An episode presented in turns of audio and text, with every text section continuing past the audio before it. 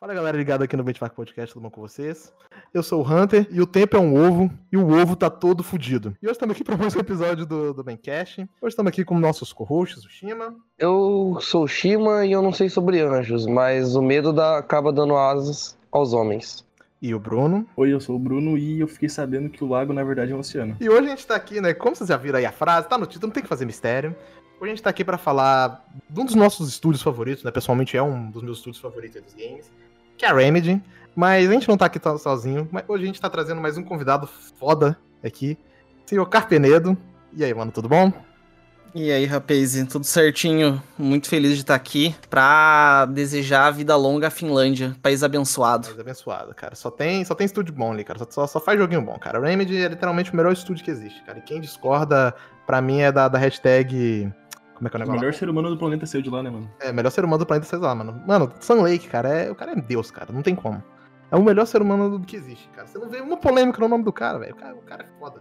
Mas então. Isso na indústria do game já é já uma. já é muita coisa, né, cara? E, bom, como a gente falou, a gente vai falar aí sobre a Remedy. A gente vai, vai ser meio parecido com o episódio que a gente fez tanto com a Arkane quanto com a CD Projekt Red, que é meio que fazer ali uma linha do tempo do estúdio. A gente vai falar um pouco como é que o estúdio começou, do seu principal desenvolvedor, né, que no caso é o próprio Sun Lake, e falar um pouco sobre os seus jogos aí, começando desde o Death Rally até atualmente o último jogo deles lançado, que é o Control, e falar um pouco aí dos possíveis futuros projetos deles, né, que a gente já sabe, eles já anunciaram que estão fazendo projeto pra caramba, alguns em parceria com a Epic, outros em parceria com outros estúdios. E, aí gente... e para começar, acho que é melhor a gente poder é, falar um pouco, né, como eu disse, da, da história do estúdio, que como a, gente, é, como a gente comentou, ele é um estúdio finlandês, né, e ele é um estúdio que começou em 1994. Sendo assim o segundo estúdio mais velho do país, né? A Housemark ainda é mais velha, a Housemark que hoje tá no, na Sony, fazendo fez Returnal, fez Resogun, Next Machina, Stormdivers, etc, etc. É, é o estúdio mais velho da, do país, sendo que a Remedy é o segundo mais velho. Cara, é pra gente fala, tipo assim, mano, que a Europa, ela é cheia desses estúdios, né, talentoso, cara, que muitas vezes ficam muito escondidos. A própria Remedy, né, como a gente, ela foi um estúdio que ficou escondido durante bastante tempo. Apesar de, tipo, que ela lançou ali, obviamente, os Max Payne e tal, que ajudou a levantar um pouco o estúdio, mas mesmo assim, cara, o próprio Alan Wake e tal, ele foi um jogo que durante muito tempo foi um clássico cult, né. Ele foi vender Isso. muito anos depois, tipo, hoje em dia que o jogo virou já mais aclamado, mas na época dele, cara, foi um fracasso comercial, né? Vamos dizer assim. A gente vai falar isso um pouco mais disso aí depois. E para começar falando dele, eu acho que a gente tem que começar falando do primeiro jogo, né? Que seria o Death Rally, que eu acho que pouquíssimas pessoas jogaram. Que, pelo como o próprio nome fala, é um jogo de corrida com, com morte, né? Muito. Ah, é um Rally Mortal. É um Rally Mortal, né? Como, eu vi uma comparação que a melhor coisa dele é como se fosse o GTA, né? Ele tem aquela visão isométrica dos GTAs antigos, com, a, com o Twist Metal, né? Com a franquia da Sony também de corrida. Seria meio que uma, uma mistura ali dos dois ali, né? Um joguinho isométrico e tal. É, eu dei uma jogadinha nele, joguei um pouco. Ele lembra também aquele Rock and Roll Racing da Blizzard. Cara, tipo, eles fizeram um remake dele para celular, que eu acho que é de 2012, 2014, eu não sei o ano certo que saiu. Eu acho que e depois foi pra PC, né? importante, Hunter, que o Sun Lake foi o roteirista desse jogo Death ali, cara. É, ele foi roteirista. Não que a história desse jogo seja, né?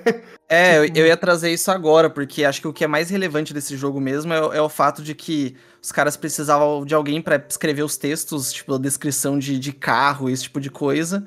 Ah, Sim. tem um amigo meu aqui que é escritor, acho que ele pode fazer por mim, um tal de Sam Lake. E o cara acabou ficando no estúdio e hoje é a, a principalmente criativa, né? Mas o teve um começo bem, bem, modesto. O tal do Samuel Lago mitou, né, cara? Não, cara, o cara mitou, né? Pior que foi tipo isso mesmo. Ah, tem um amigo nosso ali, vamos chamar ele lá pra, só pra fazer os roteirozinhos que escrever os negócios. E o cara Só pra escrever sobre cara. o pneu do carro. Né? só pra escrever sobre o pneu do carro, né? E, sabe, vocês chegaram a jogar o Death Rally? Tipo, eu passei muito por cima dele, tá ligado? Tipo, dei uma jogadinha só. Eu joguei a versão mobile, cara. eu, eu nem joguei. Cara, é um jogo... Eu joguei e é aquilo, cara. É um jogo divertidinho, Sim. mas não é um jogo que se destaca muito no fim das contas. É um, é, é um jogo legal. Tipo, não, que... não é muito além disso. Tá, cara, tanto se você é, fala esse nome. Né? Não era nada muito único. Se você fala esse nome, eu acho que duvido, cara, que vai ter alguém que realmente conheça, tá? É muito difícil. Você, é mesmo a galera que gosta da Remedy e tal, é muito difícil pegar alguém que tenha realmente jogado ele. Uhum. É... Tanto que o Death Rally era pago, era um jogo pago. E no último aniversário da Remedy, o jogo ficou de graça. Hoje ele é gratuito pra baixar na Steam e tal. É bem legal como que a Remedy ainda valoriza esse jogo como uma, uma peça importante da história deles. Embora não seja um jogo incrível, um jogo memorável, nada disso, é- querendo ou não, é um jogo importante pra Remedy. Mas faz parte da história deles, né? É, tipo, querendo ou não, cara, você não, não dá pra pagar a sua história, né? É o primeiro jogo deles, assim, tipo. É um jogo mais simples, é um jogo que, que não engaja muitas, muitas pessoas, é um jogo esquecível, mas é da história deles, é o primeiro jogo deles. Eu, eu gosto bastante, pelo menos eles é, valorizam isso. É legal, eu gosto de ver essa valorização do próprio estúdio. Eu também gosto, tipo assim, por mais que seja, entre aspas, ali o patinho feio, né, da, da, da história da Remedy, né, tipo, é um jogo que poucas pessoas jogaram, que poucas pessoas se lembram, mas querendo ou não, como você diz, faz parte da história do estúdio, não tem por que querer apagar isso, né, tipo, não tem como que fingir que o primeiro jogo deles foi Max Payne, tá ligado? E pra que fingir, sabe? Tipo, é o primeiro jogo, não tem que ter vergonha disso, não. Não, quantos estúdios aí começaram com jogos, tipo, que, mano, não é cara nenhuma dos estúdios, são jogos muitas vezes até medíocres pra baixo, né, e são estúdios renomados É. hoje em dia, não tem por que querer esconder isso. É, fora que aquela época era uma época totalmente diferente, a Remedy tá, literalmente vendia o- a janta pra almoçar, vendia o almoço pra jantar, porra, vai se fuder. Os caras eram uns fudidos, tipo. A humildade dos pequenos começos, né? É, exatamente. É, exatamente. E depois do, do DFA ali, né, eles tiveram ideia pra- de novos jogos, né? Tipo assim, eles, se não me engano, foram três projetos que eles começaram a fazer, que um era um simulador de voo, o outro era mais um jogo de corrida, e o outro era um jogo de tiro isométrico, chamado Dark Justice, que era bastante parecido com, com Duke Nukem, na verdade. Foi aí que É, começou, né? A ideia era foi aí que começou com a aqueles do surgir. que. Sim, foi daí que começou a meio que surgir as ideias aí do Max Payne, né? Eles meio que desistiram desses três outros projetos, mas aí, mas meio que juntaram as ideias de alguns ali, principalmente do, desse Dark Justice, pra poder é, fazer o Max Payne, né? Que foi aí que começou e tal, um jogo bastante que começou com essa ideia, é, um clima bem noir e tal. E uma parada interessante pra se falar sobre o Max Payne é, é que ele saiu muito. Ele saiu na época do, do Matrix, né? Ele saiu um pouco depois, né? E os dois têm muita semelhança essa parada de usar muito o bullet time, né? A câmera Bullet lenta. Time, a jaqueta preta. Só que, tipo assim. Sim. Só que se você parar pra pensar, você fala, ah, Max Payne se inspirou. Só que não, tipo assim, tava, se pá tava sendo desenvolvido até antes, tá ligado? Só que. Cara, eu acho que assim, pode ter rolado sim uma, uma inspiração, porque nessa época ainda os jogos eram feitos num tempo de desenvolvimento muito mais curto. Uhum. Hoje é normal você ver um jogo ali sendo feito em 5 anos, 3 anos, mas naquela época tinha jogo que era feito em 6, 9 meses, assim. É, tinha, isso era bastante comum. né? Então, então acho que pode ter rolado sim uma inspiração em Matrix, até porque ele saiu dois anos depois, né, do primeiro Matrix. E também tem aquele lance do Zeitgeist, né, a mentalidade da época. Porque aquele final dos anos 90, começo dos anos 2000, tinha uma estética muito própria, né? Aquele negócio meio edgy, óculos escuros Sim, sim. e Hackerman. Então eu acho que casa muito, assim, com também o período que o jogo saiu. Ele é muito. Ele denota muito a época dele, assim. E o interessante também, né? Isso aí todo mundo sabe, né? Mas que o Sam Lake, ele não foi só roteirista. Ele também é o rosto, né? Do, do Max nesse primeiro jogo. Porque a Remedy, né? Como a gente falou, essa é a melhor parte do jogo. É, é a melhor coisa do jogo, cara. Tanto que virou meme, né? Aquela cara, né? Tem até referência a isso no, no Alan Wake lá. Eles não tinham, tipo, grana pra ficar contratando ator. Então, muita gente ali, desenvolvedor, programador, participou de outras paradas também. Como eu falei, o próprio Stan Lake, ele foi o rosto do Max Payne, né? Então. Cara, o Pega cara, o Zé que escreve os pneus lá. É, exatamente, né? ele pra Bota ele pra ser o rosto. fazer cara do O boneco. Max, ele só foi chegar a ter o rosto próprio e tal, né? Diferente do Stan Lake, quando eles contrataram um ator, foi a partir do Max Payne 2, né? Só que aí a Rockstar já tinha comprado. Perdeu a graça. Perdeu a graça. Pra mim, o rosto do Max é o rosto do Lake, cara. É, essa era uma época, assim, também, pelo tamanho do estúdio, que todo mundo fazia de tudo um pouco, né? O cara era programador, mas ele também prestava voz lá pra dublar um dos inimigos. Os caras improvisavam como podia, assim, porque o orçamento era muito, muito curto mesmo. E falando em voz dos inimigos, não tem como não falar de Max Payne e não falar da clássica dublagem, né? Cara, eu joguei ele dublado, acho que foi ano passado, ano retrasado. E, cara, que dublagem maravilhosa, cara. Só contribui mais ainda pra atmosfera do jogo, né? Sim. Porque é, Max Payne, embora seja muito bom, querendo ou não, ele é um jogo que é muito falando sobre um estilo de filmes antigos que por muitas vezes tinha muita coisa tosca. A atmosfera mesmo do jogo é meio tosca, sabe? Aquela parada muito escura. Porra, Não, e a narração também da série. tá é, é, é igual, é, é inspirado em filme no ar e tal. Uhum. E ao mesmo tempo ele não tem vergonha disso em nenhum momento. Isso que eu acho que deixa ele tão legal. Tipo, Ele Não, total, ele é uma homenagem muito a, a, a muita coisa que o Sam Lake consumia, né? O cara sempre foi muito da, da literatura, dos filmes, da televisão. E você vê muito isso no, no Max Payne. E pra época mesmo, tipo, hoje a, a gente pode achar meio tosco ainda a história do jogo. Mas pra época era muito disruptivo isso, cara. Você tem aquelas. Em vez de cutscenes, eles usaram quadrinhos narrados, né? É que foi, uma, forma de contornar. né? É, é, com certeza. Foi uma forma de contornar a limitação. Mas deu um charme muito único pro jogo. E ele tinha aqueles monólogos enormes do Max, que não era comum na época. Em um shooter, você ter tanta história, tanto texto. E pode ser meio, meio pastelão, mas ainda é um pastelão bem escrito. Sim. E é envolvente, assim. A história dele até hoje meio que se sustenta e na época mesmo é, era muito novo, era muito diferente. Tanto que esse jogo ele recebeu um aporte, um, um investimento bacana é, ali da Rockstar, né? E até da 3D Realms, se eu não me engano, que auxiliaram no desenvolvimento. Então botaram fé na Remedy, viram esse potencial. E de fato saiu um jogo que é, pô, é um dos pilares do shooter em terceira pessoa, assim. É tranquilamente um dos jogos mais influentes no gênero. É primeira influente até na, na questão de desses TPS narrativos feitos no ocidente.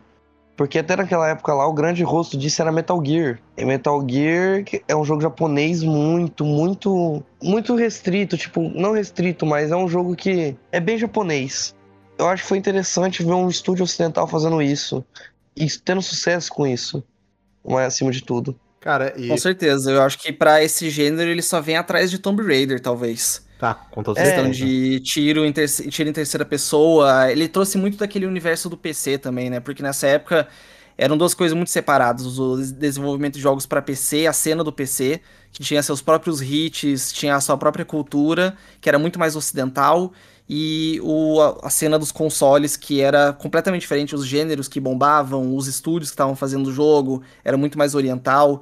O Max Payne ele trouxe um pouco desse lance ocidental para um mainstream como um todo, para os consoles posteriormente. Isso foi muito bom. É, uma- a parada que mais marcou nesse jogo, cara, eu lembro quando eu tava jogando pela primeira vez. Aí começa aquela icônica fase lá, que é uma do- da, da tela tudo escura, uma linha de sangue, e você escutando o choro do bebê. Cara, que bagulho. Cara, a primeira vez que eu passei por essa fase, eu falei, mano, que porra é essa? É creepy o negócio. Mano, é muito creepy, cara. É uma parada que você não espera Essa- nesse tipo de parte jogo. É muito... Tipo, você tava jogando um jogo de tiro com policial e tal, e de repente, um bagulho assim totalmente surrealista. Você fala, caralho, mas que porra é essa? E isso ajudou muito a formar muita identidade da Remedy, né? Tipo assim, essas paradas surrealistas, né? Hoje em dia é a carta registrada da Control que Remedy. o diga, né? É Control que principalmente. Demais. E uma coisa também que tá- tava desde essa época, tá até hoje no DNA da Remedy, que me marcou muito e eu sempre lembro, é o quanto ele era um, um benchmark, o trocadilho aqui, um benchmark técnico no PC. Porque eu joguei lá próximo da época do lançamento mesmo e, cara, era um pesadelo rodar esse jogo no PC. Ele era muito pesado. E, tipo, era muito bonito. Era tranquilamente um dos jogos mais bonitos que, que tinha na época. Só que ele exigia demais. Era aquele jogo que a galera montava PC pra rodar ele, mirava no Max Payne, assim. Ele era muito. um avanço técnico muito grande. E até hoje, né? Você olha a Remedy é sempre. Bom, sempre. Com exceção, talvez, ali do, do Alan Wake e o Quantum Break, que deixaram um pouquinho isso de lado, porque focaram mais no mercado de consoles. Mas pega o Control aí, né? O tanto de avanço que ele trouxe pro Ray Tracing em tempo real nos jogos. Sim, sim. Então sempre teve no DNA da Remedy esse lance de ser a ponta de lança técnica também. É, Uhum. tipo, e o pior que eh, o próprio Max Payne, ele foi uma engine própria que eles criaram, né? Então, tipo, desde essa época ela já fazia as engine pesadinhas ali. É que assim, vamos falar, a Finlândia tem um histórico de programador foda, né? O Linux nasceu lá. Então tem que respeitar os caras. E, inclusive, quem a gente citou aqui a Rockstar e tal, que eles entraram, né, em acordo que foi eles que fizeram o porte da versão de console, que eu, inclusive, não cheguei a jogar. Eu vejo muita gente falando mal da versão de PlayStation 2 desse jogo. Sinceramente, eu não, não, não cheguei a jogar. E foi graças a isso que eles conseguiram entrar em contato, e aí a Rockstar, ela se tornou a principal publicadora, né? Ela comprou os direitos da franquia da Remedy, Afirma, né? é, a firma ali, e fizeram o Max Payne 2. Né? Só que ainda assim, a Remedy continuou no processo criativo, o Sam Lake continuou sendo o diretor, só que o jogo recebeu muito mais investimento, né? É, você compara e, tipo assim, eles não têm nem tanto tempo de diferença um do outro, né, se eu não me engano. Eu acho que é tipo dois anos, né, de um pro outro. O Max Payne 1 é de 2001, Sim. né? E o Max Payne 2 é tipo 2003. É que Então- é como o Carp disse ali, ele é, não ficava um tanto tempo assim desenvolvendo o jogo, né? Sim, sim. E tipo, aí você vê, tipo assim, a evolução que teve de um. é, Cara, realmente teve uma puta evolução, principalmente em questão modelagem do personagem, cara. É, Pra caralho. É, foi uma evolução absurda. Só que, infelizmente, o Max Payne 2, como parece que virou parte da, da Remedy, foi um fracasso comercial, infelizmente. Eu, apesar de que prefiro muito Max Payne 1, é, eu acho ele bem melhor do que o primeiro, tá? mas acho que é mais gosto pessoal mesmo. Eu prefiro mais o estilo de história do primeiro Max Payne. Mas o 2 é. ainda assim é um jogo muito bom. É, eu acho que, é, tipo, o 1 tem uma identidade maior, por coisas que a gente já citou anteriormente, né? Uhum. É, algumas até que eram para ser que foram causadas por limitações, tá ligado? Acabou sendo características marcantes do primeiro jogo. E o 2, eu acho que, tipo, na parte técnica, assim, é muito melhor, né? Questão de movimentação, Não, sim, gameplay. É a grana da firma ali, né, cara? Ajudou a impulsionar. A firma da firma Rockstar aí tá foda. Esse, jogo, esse jogo ele vendeu mal, mas mesmo assim não impediu de ter uma, uma sequência, sequência né? Que se passava e, no Brasil. É, e polêmicas à parte aqui, vou dizer um pouquinho do assunto. Max Payne 3, um jogo maravilhoso, incrível, super divertido, mas para mim não é Max Payne. Fica aí o hot take do dia. acho é, maravilhoso. É, perde, perdeu muito do DNA da Remedy. Eu amo aquele jogo também. E eu acho que ele faz um, uma boa homenagem, assim, ele respeita o legado, mas a escrita não, não é aquele, aquela mesma coisa, você é. sente. É, até porque eu acho que foi o, foi o Dan House, eu, eu não sei qual que é o escritor, se é o Dan House ou o Son House, eu sempre confundo.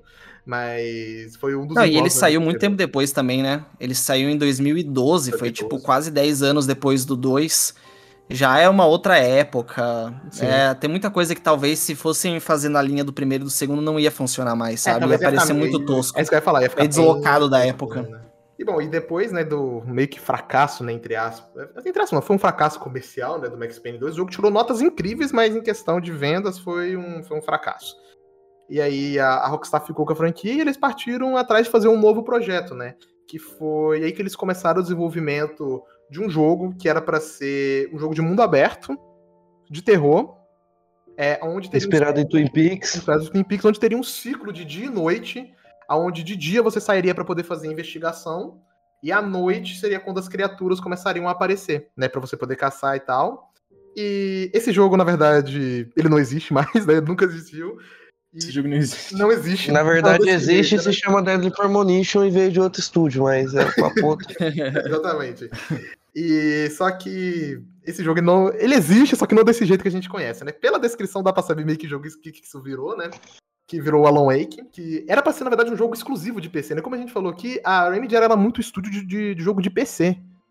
Mas aí eles fecharam uma parceria pra, com a Microsoft, né? Depois de um tempo, pra, e o jogo acabou se tornando um exclusivo de Xbox 360, né? O jogo foi anunciado como um jogo de PC, cancelaram a versão de PC, virou exclusivo 360 e depois saiu pra PC de novo, né? É uma confusão. E aí eles fecharam essa parceria com a Microsoft, né? Pra poder fazer o jogo um exclusivo e tal. Tanto que na época eu acho que tinha, tipo, umas 30, 45 pessoas, não era uma equipe muito grande. E isso ajudou a. Essa parceria com a Microsoft permitiu o estúdio crescer muito. E, mas eles também abandonaram várias ideias do projeto do jogo, né? Por exemplo, a gente sabe, Alan Wake deixou de ser um jogo mundo aberto, ele não é, não tem esse negócio de ciclo de dia e noite. Só que uma parada interessante é que você consegue ver um pouco dessas ideias de mundo aberto em algumas fases da Alan Wake, principalmente aquelas partes que você anda de carro, são umas, são umas áreas muito grandes. Então... Sim, é muito interessante isso, porque pelo que o Sun Lake, o pessoal conta, né? Eles tinham muitas ideias legais, mas que não tava encaixando, não tava ornando tudo junto. E aí chegou um ponto ali, depois de mais de dois anos no desenvolvimento, eles viram que o jogo não estava saindo. Eles decidiram recomeçar, só que reaproveitando o máximo de coisas possível que já tinha sido feito. E aí inclui, por exemplo, o mundo aberto, né? Que eles é, acabaram linearizando ele, cortando pedaços ali para poder ainda aproveitar o mapa que estava pronto, mas isso garantia um jogo, um mapa muito maior do que você estava acostumado a ver em jogos desse, desse gênero. E eu acho que agrega tanto, porque, como vocês falaram, ele é muito inspirado em Twin Peaks, das obras do Stephen King, e é muito característico. Você pega Twin Peaks, pô, o que é Twin Peaks se não é a cidade, as pessoas, aquela atmosfera, né? Sim. E isso agregou muito pro, pro Alan Wake. Sim, essa ideia do Twin Peaks, pô, tipo, você pega Bright Falls ali, é, tipo, igualzinho, mano. Tipo, a ideia e tal, não tem nem como falar. E... É idêntico, tem até personagens ali que você vê que é muito inspirado. É muito, muito na cara. É. Tem a, aquela a Lady of the Light é a Log Lady do, sim, sim. do Twin Peaks. Ctrl C, Ctrl V. De tanto que é inspirado em Twin Peaks, tanto que o, o próprio Alan Wake ele tem uma uma estética de, de, como se fosse uma série, né? O jogo é dividido em capítulos como se fosse uma série. Tanto que quando você termina cada capítulo do jogo, tem aquele anteriormente em Alan Wake, né? Muito característico. É, eles tentaram trazer uma pegada meio de, de televisão, né? Tanto que saiu, acho que pouco, poucas pessoas sabem isso, mas tem uma minissériezinha com pouquíssimos episódios chamada Broy Falls, que conta a história um pouco antes do jogo. Que da hora. É, isso, é, isso é bem interessante, cara. Na época eu lembro que eu tinha assistido e tal. É uma Qual parada nome bem disso? legal. É world building, né, É. cara? É, world building, cara. e foi, foi bem legal isso aí, cara. E, cara, Alan Wake, ele é disparadamente meu jogo favorito da, da Remedy. Não só isso, ele é um dos meus jogos favoritos da vida. Ele é, tipo, top 3, tá ligado? Só atrás de Bioshock Infinite Resident Evil 3. Então, cara, é um, é um jogo que eu amei, cara. Eu basicamente comprei o Xbox 360 por causa desse jogo. Cara, eu vou concordar contigo, ele também é o meu jogo favorito da Remedy, ainda que eu ame muito Control, mas ele é, é muito incrível, assim, eu acho que ele é muito subestimado, muito injustiçado, não que não, não tenha uma fanbase, não que ele não seja conhecido, mas ele merecia um reconhecimento, assim, muito maior ainda do que ele tem, porque narrativamente ele é muito, muito bom e a forma como ele brinca com a gameplay e a narrativa juntos é, é muito bem feito, é um jogo muito redondinho e muito único, tem uma atmosfera impecável. Impecável. É uma pena que ele vendeu mal no lançamento, né? Foi muito por conta da pirataria, pelo que contam. É, eu lembro isso aí. Foi, ele foi extremamente pirateado, cara. O jogo foi no início do 360, ele foi um fracasso. Foi isso que, inclusive, incentivaram eles a lançarem a versão para PC, né? Por causa desse fracasso. Sim. Acho que eu acho que de qualquer jeito lançaria, mas acho que isso ajudou eles a adiantarem mais essa versão, porque foi um fracasso gigante. Hoje em dia o jogo vendeu bem, vendeu. Hoje em dia ele vendeu 4, 5 milhões. Só que, tipo assim, não foi no lançamento. Ele vendeu tanto depois de entrar em promoção por 15, 20 reais né? E, tipo assim, ainda é um, é um, marco interessante, é um marco da hora, sim, mas, pô, seria bom se tivesse vendido isso no lançamento, tá ligado? Por isso que a gente demora, uhum. demorou tanto tempo para ter essa tão sonhada continuação, né? Que é óbvio que tá em desenvolvimento, tá? Não precisa mais ser um, um insiderzão da indústria, é óbvio que esse negócio tá em desenvolvimento. questão de tempo só agora. É só questão de e, e uma coisa interessante em Alan Wake é que em 2017, salvo engano, teve a treta lá com o problema das músicas, né? E a Remedy nem ia renovar o porto do contrato, tipo, ah, pode tirar da loja aí, que não tava, não tava vendendo. Pura pelo popular que o jogo voltou, sabe? Eu acho que tipo... quem renovou na época foi até a Microsoft, né? Porque ela ainda tinha o direito de publicação da franquia. Hum, verdade. Sim. Aí voltou depois de um tempo e hoje em dia é um jogo muito bem aclamado, muito bem visto. Vende, vende bem, mas nunca no lançamento, eu diria até, sei lá, 2012, 13, não foi tanto assim. Uhum. Sim, ele entra muito naquela categoria de clássico cult mesmo. Ele tem É, uma fanbase ele muito fiel, mas nunca nunca furou a bolha como agora tá acontecendo. É, É que hoje furou. Hoje pode falar que furou a bolha, tipo. Eu acho que isso Mas- ajudou muito, foi o... Até 2017, ali, mais ou menos, não tinha furado, não. Era bem comum, inclusive, você ver ali um pouco depois do lançamento do Quantum Break falando que a Remedy era um estúdio mais ou menos, sabe? Ah, com certeza, pra caralho. Cara, eu acho Embora que o ajudou eu ame- bolha foi o Control competindo a jogo do ano. Ele deu É, uma realmente. chamada pra, pra Remedy, assim, tipo assim, olha aqui o nosso estúdio, fizemos um jogo, com- competiu a jogo do ano. Aí muita gente acho que foi atrás das outras obras deles, né? E como a Wake já tava disponível no PC e tal, então acho que teve, deu muito oportunidade pra muita gente poder jogar. Eu ia falar também um pouco da história do- desse jogo, que é a, me- a melhor coisa do jogo, né? Tipo, acho que isso é inegável. Não, a estrutura narrativa desse jogo é maravilhosa, cara. Pô, é, é E, e vocês falando aí sobre a questão de os jogos parecer uma série, fazer homenagem a seriados e tal. Esse jogo pra mim faz muito mais uma homenagem a bloqueio criativo de escritor, sabe? Parece muito um retrato do que o Stan Lake tava passando. Sim, como é um usa- metacomentário, né? E até E- porque ele faz muita referência a Stephen King, literalmente. Não, tipo, tem frase ali, do Stephen King é na abertura do jogo. Então é muito sobre o que é ser um escritor, você escrever a tua história, e é meio que o escritor vivendo a própria história de terror. A- É muito as, isso. músicas, as músicas, Nossa, cara. é, tipo, War, tá ligado? War, basicamente, ali ele falando sobre a guerra dele interna. Nossa, eu achei muito foda. Alguns detalhes, tipo, os livros dele serem o que vai acontecer, sabe? Não conseguiram fazer assimilação. Ahn, É, é bem legal isso. E a mensagem final pra mim é, é mag- magnífica, que é use do seu pior momento pra fazer, para você subir, sabe? Chegar ao topo. Porque, porra, é um, um meta, é, um, é uma meta narrativa ali incrível. eu, Que- eu, infelizmente, não tive a chance de, de jogar o, o Alan Wake ainda, né? Mas só que esse negócio que tava falando antes ali do, blo- do bloqueio criativo do escritor e tal, o Shimon uma vez tava falando comigo sobre esse jogo, né? E ele falou que tem um livro que o, que o personagem do, do Alan Wake e, tipo, escreveu no universo do jogo, né? Que é um, tipo assim, meio que o livro mais famoso dele e tal. Que é uma referência ao Max Payne. Sim, exato. é.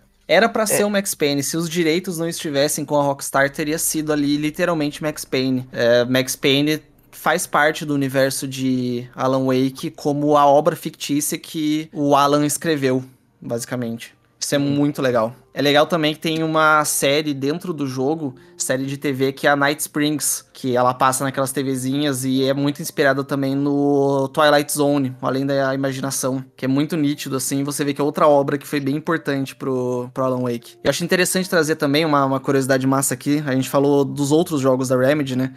Tem a ver com eles, que é com relação às músicas.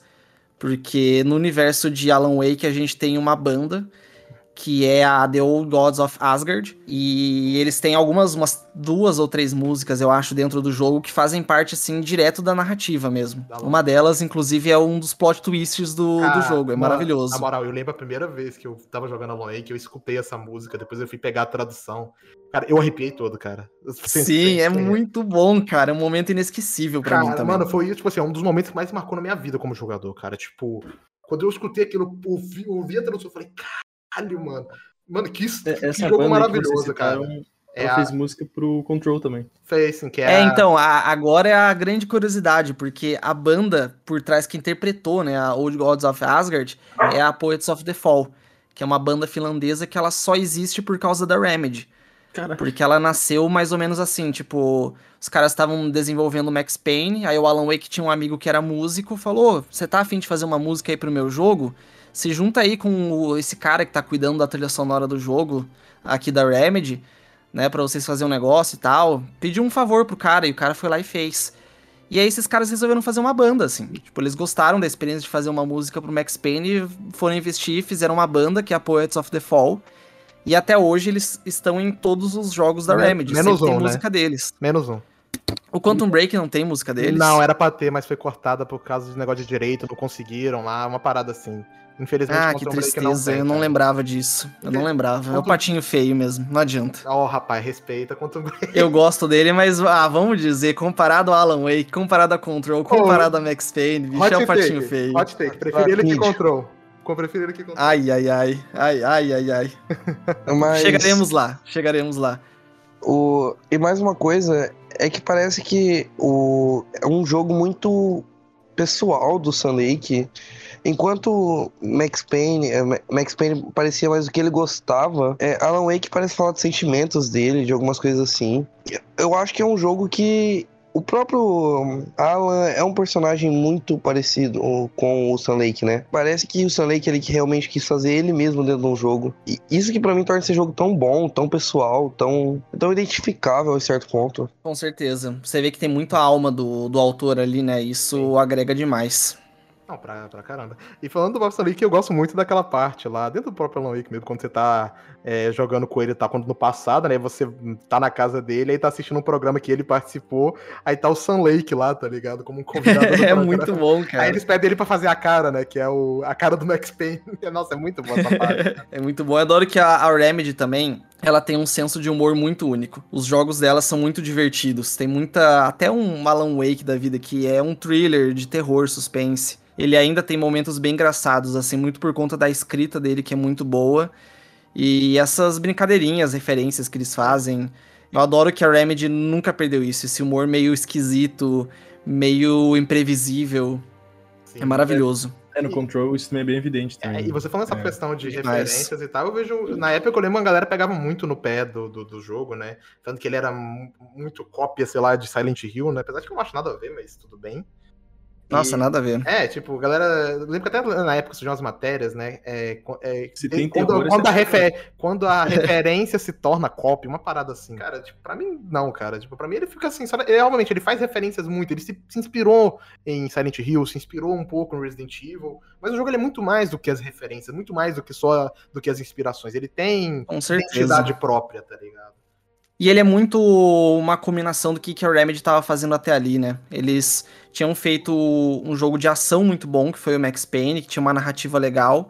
E eles quiseram meio que dar o próximo passo, né? Ok, essa narrativa foi boa e é o que a galera mais lembra de Max Payne. Então, se a gente investisse, vamos fazer um thriller, então, é, puxar um pouco mais pro suspense, mas ainda manter aquela, aquele DNA de um bom jogo de ação em terceira pessoa. Então você ainda sente muito a herança do Max Payne ali, a escrita da Remedy que ainda que tenha as inspirações lá no Stephen King, Twin Peaks, até Silent Hill, é, ele é uma obra muito única, né? Até porque esse negócio de referência, inspiração, tem que ser desmistificado. Às vezes a galera acha que, que é errado, você não pode admitir que você se inspirou em algo. É, muito pelo contrário, cara, né? Como já diria Newton, se eu enxerguei mais longe foi porque eu estava sobre o ombro de gigantes. Então, quanto mais referências a gente tiver, mais rico sai o nosso trabalho. E, e, a Remedy, eu admiro muito que eles são sempre muito transparentes com relação às referências deles. Sim, cara. Você nunca vê o Sam Lake hesitando em falar que ele adora Twin Peaks, ele adora o trabalho do Lynch. Ele fala abertamente. E eu acho que essa sinceridade, essa honestidade é muito valiosa. É, cara, exatamente. Você falou, tipo assim, mano, se é bom, tem que ser tem, copiado, não, mas tem que se inspirar mesmo, cara. Se o bagulho é bom, mano tem que se inspirar mesmo, acabou. E, cara, e falando sobre Alan Wake, eu lembro que eu acho que na época eles falaram que, tipo assim, é, tirando as duas DLCs que saíram, que são muito boas, né, que elas se passam após o final do jogo ali, são uma complementação, né, porque o Alan Wake ele termina de uma maneira de um puta né, cliffhanger ali, já esperar a sequência, mas como a gente falou, infelizmente o jogo não acabou sendo um fracasso comercial, que atrasou essa sequência, né, parte, tipo assim, eu fico chateado com a Microsoft, tipo, não ter investido na sequência, só que em parte dá pra entender também, né, tipo Cara, querendo ou não, na indústria basicamente tudo é dinheiro, tá ligado? Se a parada não faz sucesso, é, é, complicado fazer uma continuação. Só que aí o mesmo cara fizeram continuação de Crackdown também, então eu taco pedra de novo, né? Então... É, isso aí eu não entendo, cara. Como é que pode não financiar um Alan Wake 2, mas financia um Crackdown 3, bicho? Eu acho que às vezes falta muito uma visão mais de médio e longo prazo. A Microsoft dessa época era uma parada muito imediatista. Sim, pra caralho. Era, a sensação é, é que era aqueles executivos que não entendem nada de videogame, olha só pra grana, orçamento e é isso. E aí não aposta no futuro. Era a época do Peter Moo e do Dometric, né? É, tipo, era uma visão Sim. completamente diferente de hoje em dia. Total, faltava aquela aposta de tipo, ok, esse jogo ele não vendeu tão bem, ele não deu muito dinheiro, mas entender que é um jogo muito bom é, que tinha um potencial para ser franquia, porque desde o começo era para ser. Você vê os caras da, da Remedy comentando assim diários de desenvolvimento que era para ser franquia, era para virar ter várias e várias continuações. É, eles falaram que tinha essa visão de apostar nos caras. 10, 20 episódios já, tá ligado? Na época. Sim. É, tinha muito essa visão, como ele era muito inspirado em série de TV, né? Eles tinham essa visão de trabalhar como se fosse cada jogo meio que uma temporada, assim, com diferentes episódios. Então acho que faltou muito essa é. visão também. Claro que eles ainda conseguiram expandir um pouco esse universo nas DLCs, né? Sim. Teve as duas DLCs do primeiro jogo, que é a The Signal e a The Writer. São muito que boas, são muito inclusive. boas, muito boas. É, principalmente a The Writer. Uhum. Ela brinca com umas coisas de gameplay lá bem criativas sim, e sim. realmente continua a história do jogo, ainda que não, não dê um desfecho, nada do tipo, mas ainda continua mostra um pouquinho o que aconteceu depois do, do, primeiro jogo. E aquela outra DLC standalone, que aí eu já não acho tão boa assim, mas tem coisas a, valiosas, tá né? Tá muito na boca do povo hoje, que é o tal do Arif, né? Que é, que é a American Nightmare, né? Que seria o IC. Ele é um desfecho pra história, mas não é o desfecho canônico, né? Porque... É, ele é. Ele se passa num episódio de Night Springs, né? Escrito pelo Alan. Sim, porque ele trampou, né? Escrevendo pra série, eles comentam isso. É, e, e ele brinca um pouco também com o que o Alan tava passando depois do final do, do jogo, né? Do que aconteceu com é. ele. E ele traz muitas ideias que a, a Remedy tinha pro, pra sequência mesmo. Então a própria localidade dele, de ser aquele deserto, acho que do Arizona, já era para ser a, o cenário do, do segundo. E ele tem uma, uma ambientação massa, ele tem umas umas ideias bacanas. Só que ele ficou muito limitado a ser realmente uma expansão standalone, que era ainda um jogo da Xbox Live Arcade, é, na época que existia esse negócio, né? Que era, eram jogos menores por um, um preço... Era é, Microsoft de, Points de... na época, né? Sim, Deus me livre esse negócio. Que, Nossa, bagulho chato. Trauma. Cara. Tinha que fazer horrível. a conversão, cara, porra. era horrível era. isso. Acho que... Mas ele era um jogo menor, um jogo mais curto. Então eles ainda tentaram aproveitar tudo que estava pronto ali do Alan Wake para tentar fazer mais uma graninha e desenvolver um pouco mais. Então eu acho que é válido, assim. Quem gostou Sim. do primeiro jogo e não jogou as DLCs e a expansão, joguem porque vale a pena. Não é tão bom quanto o primeiro, nem perto disso. Ah. Mas ainda traz algo interessante daquele universo. O problema é que ele fica muito na repetição, né? Tipo assim, você meio que passa loopings, né? Tipo, funciona em forma de looping ali e tal. E eu acho que acaba ficando muito repetitivo a estrutura dele e tal, cansa um pouco.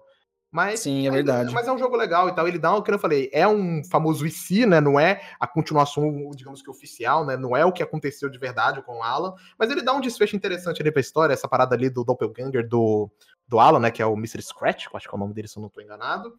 Isso. E, e, tal, você vê ali tá, como que ficou a Alice, né? E, e continua nessa ideia, né? Onde que basicamente o Mr. Scratch foi o Alan que saiu, né? Que, pra, que ficou de fora do lago, né? Pro mundo real. E, e, a, e o Alan que a gente conhece ficou dentro, né? Então ele tem que arrumar um jeito de conseguir sair ali e tal. E é uma ideia muito interessante, cara. Eu acho que provavelmente a, a própria história do Alan Wake 2 somente seguiria uma ideia parecida com isso, né?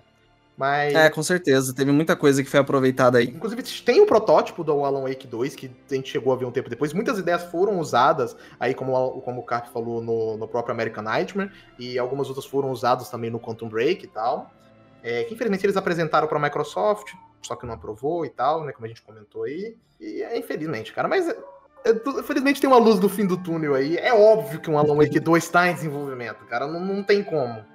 Cara, os caras não é, vão a gente, a gente pode falar mais disso quando for falar do Control, né? Que é, é o que entrega mesmo, e o, o, remaster também, mas principalmente a segunda DLC do Control. Mas realmente é bom que é bom saber que ainda que Alan Wake por muitos anos passou por baixo do radar, agora tá recebendo um Mais pouquinho anos, do né, reconhecimento né, que ele merece. É um bom tempo. O reconhecimento que esse jogo merece e a continuidade também que ele merece. Sim. E vai ser até interessante, porque assim, agora eu vou fazer novamente um paralelo com Twin Peaks.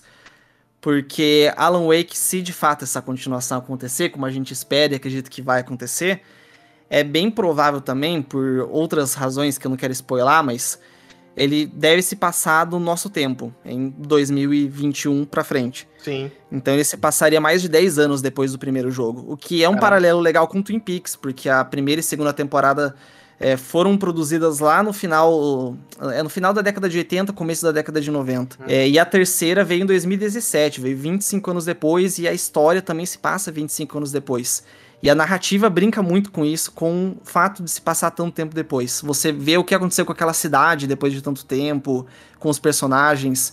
Eu fico imaginando Alan Wake, o que, que eles podem fazer aí também, sabe? Cara, Mostrar Bright cara. Falls 10 anos depois, é, a Alice, é muito interessante. É, isso vai ser, uma, vai ser uma parada bem interessante mesmo, cara. Isso me deixou mais hypado ainda, cara. Se esse jogo não sair, eu vou te caçar, cara. Caçaremos juntos o Sun Lake. Vamos aí na Finlândia, Sun Lake, se preparem. Bom, e depois do Alan Wake, apesar do certo fracasso dele, né, a, é, a Remedy continuou sua parceria com a Microsoft e, como eu falei, né, eles pegaram algumas ideias dessa sequência de Alan Wake, né, provavelmente ideias de gameplay, não de enredo em si, né, mas algumas ideias de gameplay e eles foram e criaram um Quantum Break. É, cara, eu adoro esse jogo, é, é um jogo incrível para mim.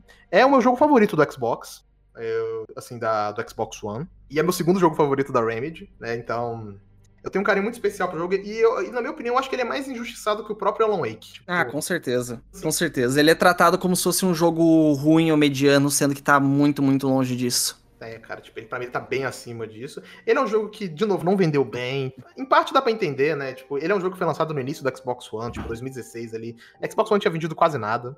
E é um jogo tipo narrativo, a galera do Xbox nessa época, né? Hoje em dia ainda, mas bem menos, né? Mas principalmente nessa época a galera do Xbox virava um pouco a cara pra esse tipo de jogo mais narrativo, infelizmente. Então. Não deram muita moral para ele. Eu lembro que eu peguei no lançamento, bicho. Fiz pré-order desse é, jogo. Também, cara comecei a jogar, eu abri minha lista de amigos na live, não tinha ninguém jogando, era só eu. Eu, eu fiquei decepcionado. Falei, vocês não merecem a Remedy. É tipo isso, cara. Não merecem. Não, os caras não merecem. Tipo assim, enche a boca pra falar do jogo. Não, é Remedy, exclusivo, tá? Na hora de jogar, cadê todo mundo jogando o joguinho? Pois é, não exatamente. Isso me deixava puto E também, também, acho que vale mencionar que ele, ele é um jogo que veio cercado de muito hype também, por conta da, da própria Remedy e a Microsoft.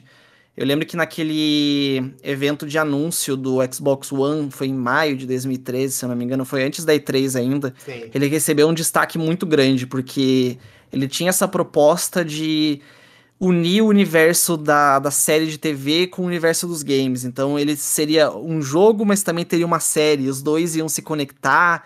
Esse é um negócio que é misturar as duas mídias, super ambicioso, com alto orçamento, com atores muito consagrados. Então tinha-se uma expectativa muito grande para esse jogo. Tinha, pra que ele seria realmente o próximo grande passo da Remedy, ia ser um baita de um exclusivo. Então, dá para dizer que ele, de certa forma, decepcionou em alguns pontos do que ele prometeu. Sim, em parte eu concordo. Então, ainda que eu acho que ele é um baita jogo injustiçado, ele, ele prometeu demais também, tem isso. É, ele deu o seu tropeço, né? Inclusive, ele foi nessa parte, né, que você falou dessa conferência, que é a famosa conferência do TV, TV Sports, né? Ela mesma. Que a galera tanto zoa. E, e essa série, ela era pra feita sem colaboração com esses estúdios da Microsoft que estavam responsáveis pelas séries, né? Tanto que nessa época também foi a época do anúncio da série de Halo, que a gente tá vendo se desdobrando até hoje, né? Até hoje o negócio não saiu ainda. É, e tanto, só que o que acabou que prejudicou um pouco foi que eu acho que em 2014 esse, essa divisão foi fechada. E aí eles tiveram que terceirizar, né, a produção da série então, isso acabou prejudicando um pouco algumas coisas. E eles também tiveram algumas limitações de que a série não poderia influenciar tanto no jogo. E, cara, isso acabou prejudicando, como eu falei, prejudicou um pouco a estrutura do jogo. E eu vejo muita gente reclamando da, da estrutura da série dentro do jogo, né? E em parte eu até concordo um pouco, porque os episódios eles se passam entre cada capítulo do jogo, né? Você joga um capítulo, você joga um capítulo do jogo, aí você tem a parte de escolha ali, e aí a sua escolha vai dar origem a um episódio. E aí é um episódio de 20 minutos. E, cara, querendo ou não, é um puta é, quebra-clima. Eu acho que é um ritmo meio estranho. Pra, principalmente pra galera de videogame Sim. que não tá acostumado com isso. É como se fosse uma cutscene de 20 minutos. Exato, é exatamente o que eu ia dizer. Parece que é uma cutscene ali entre os episódios e se você não tá já preparado com essa ideia, ok, eu terminei, então agora eu tenho que assistir o episódio, depois continuar. É, a maioria da, da galera não comprou a ideia. Não, Esse não. é o problema. Cara, e, e, como você falou, né? Tinha que encaixar uma coisa na, na, outra, mas não tinha que ser tão obrigatório. Então a série ela complementava o, o, universo do jogo além ali do protagonista, né? Contava os outros pontos de vista, mas se você quisesse dava meio que para ignorar ela e ainda não ia matar o jogo. Então você tinha uma sensação de que a série tava às vezes enchendo linguiça Claro que assim, a gente entende que ela estava aprofundando o universo, e isso é super válido. Mas tem que olhar esse outro lado também do quão importante ela era. Ela deveria, acho que até ter sido mais importante por tudo que prometeram. Com certeza. Cara, e o pior é que eu gosto da série, cara. Eu achei muito boa, velho. Eu assisti ela. Sim, é boa. Eu vi as duas variações, cara. Tipo caso escolha, até que eu joguei, eu, joguei contra o Brick duas vezes assim na semana, né? Eu zerei ele em, entre essas quatro dias, né? Dois dias eu zerei é, escolhendo, sei lá, só a escolha da direita e depois só a escolha da, da esquerda. eu fiz isso também. Tal, tipo, e eu vi os dois lá. E eu vi muita gente criticando a parada de que não muda muitas escolhas. No jogo em si, realmente não muda. Mas, cara, eu fiquei impressionado como que na série as coisas realmente mudam. Eu achava Sim, que ia mudar é bem menos. Dependendo do que você escolhe, tem certos personagens ali que vai pro. Não sei querer spoiler aqui, e tipo. Mas a galera tava muito acostumada com aquela parada de jogos, sei lá, da, da Quantic Dream ali, né? Ou da, da Telltale uhum. na época. Da, da parada muito imediatista, né? Tipo, ah, você Sim, escolhe, total. você já vê a consequência daquilo na hora. E Alan, e o Quantum Break não vai por esse, muito por esse lado. Você vê algumas consequências do que você escolhe ali com o Paul Serene, né? Porque as escolhas você faz com ele, você vê, tipo, lá para mais da metade do jogo. Uma escolha que você faz no início, você vê muito da consequência dela lá pro, pra parte do final do game. Exato. E a série em si, ela é muito bem produzida. Tipo, Sim. claro, não é uma série nível HBO, assim, em termos de, de orçamento e escrita mas ela ainda é muito boa, assim, entrega bem os, os diálogos, a parte de efeitos especiais. Você vê que é uma série bem feitinha, rolou um, um carinho ali. É, tem uns atores muito bons ali. O próprio Nossa, protagonista, né, que é o ator lá que foi famoso por fazer o Bob Homem de Gelo. Tem o, o Martin Rett lá, que é o ator que tá no John Wick, ele tá na série que eu tô assistindo. É, é até engraçado que eles trocaram de protagonista, né? o primeiro trailer gameplay do jogo tinha um protagonista, depois trocaram pra esse outro cara. É. E aí trouxeram de volta taxista. aquele primeiro protagonista e virou um taxista. Bicho, e não só ele, a, Beth, a Beth White também. Ela era outra personagem. Ela era é verdade. a que entrevista ele. É verdade, mudaram até isso também. Mudaram isso também, cara. Tipo, que é a também, não sei se a galera percebeu, é a mesma atriz lá do, do, do Control, né? Ela que faz a Jess também. Inclusive, eu lembro uhum. quando o uhum. Control foi mostrado, muita gente achava que se passava no mesmo universo, que era sequência e tal, mas não. É, tipo assim, eu acho que se não fosse da Microsoft, realmente se passaria no mesmo universo. Tá uhum. Tá mas como... E até tem uma referência lá que, quando a gente for falar de Control, caso eu esqueça, me lembrem. Uhum. Tem uma referência legal a Quantum Break lá. E, e, falando em questão de referência, o próprio Quantum Break tem referência a Alan Wake, né? Que tem lá no quadro do, da, da, universidade, lá bem no início do jogo, você encontra eles discutindo a obra do, do Alan Wake. Aí o, o Jack vai lá e fala, hum, Alan Wake. Adoro esse cara. é muito legal. É muito bom, né? É muito bom porque ele é o escritor mesmo daquele universo. É. É como se é ele existisse realmente como escritor dentro daquele universo. Obviamente, é, é uma. É, é como eu falei, se, se fosse da Remedy, se passaria no mesmo universo, mas como é uma franquia da Microsoft, a Remedy não tem controle mais sobre ela, ficou ali só na referência mesmo, né? infelizmente. Eu queria que tudo se passasse ali e tal, amarrado, mas infelizmente. Mesmo no caso do Max Payne, né? Não, não dá para fazer porque é da Rockstar. E o um negócio também que eu não vejo a galera falando tanto desse jogo é o quão a gameplay dele é boa, bicho. Cara, verdade. É muito boa, porque ele buscou trazer um pouco mais daquelas referências do, de ação do Max Payne, né? Porque Alan Wake ainda, por ser um thriller, pô, você não é um soldado, você não tem tantas armas, é muito mais sobre aquela dinâmica da luz, você usar lanterna. Sim. Já no Quantum Break eles trouxeram mais armas e trouxeram todos aqueles poderes de manipulação do tempo, que foi o próximo passo é. mesmo depois do Bullet Time do Max Payne. Sim. E é muito divertido jogar com aqueles poderes. E fica até meio Eu realmente achei que né? agregou muito. Porque Oi? ele parte fica até meio overpower, né? Porque eu acho o Quantum Break bem fácil, na verdade, mesmo no difícil. Sim. Ele é o jogo mais realmente. fácil da Remedy, tipo, a única, a única coisa que você passa essa dificuldade é o boss final quando você tá jogando difícil. Ele é um pouquinho mais chatinho, né? Porque tem um ataque lá praticamente hit kill. Mas, é verdade. tipo, no resto a aventura é muito, muito tranquila, mesmo. Porque o Jack ele é muito overpower, você não tem inimigos do nível dele. Você tem até aqueles soldados lá que tem aquelas bolsas que é, é meio que é imune ao poder dele, mas mesmo assim não representam um grande. E a minha única reclamação desse jogo, de novo, é, do, do, do Control Break, era a questão ao cover, cara, que é automático. Nossa, Deus, como odiava. Sim, é, tem umas coisinhas, o cover e o, as plataformas também, né? Tem uns raros momentos de plataforma no jogo e que envolve alguns puzzles também, aí que o jogo não acerta. Não, tá Ele tem um, um, combate, ele tem uma narrativa legal, só que aí ele desanda. É, ele tem, o, ele tem uma história muito boa de, de sci-fi, né? É muito redondinha, muito bem contada, assim. Eu achei bem, bem escrito. Cara, inclusive, falando, tipo assim, a set piece lá da, da parte da ponte, cara, puta merda, velho. É muito bem feito. Caraca. É uma reclamação que eu tenho desse jogo, assim, que quando você vem do Alan Wake pra ele, você vê que ele é muito mais linear. Não, com certeza. Ele é mais fechado, assim. Então isso, isso acho que deixou um pouquinho a desejar, porque a gente acostumou com algo melhor, né? É... Alan Wake eu acho que explora muito bem os mapas grandes e aqui ficou faltando.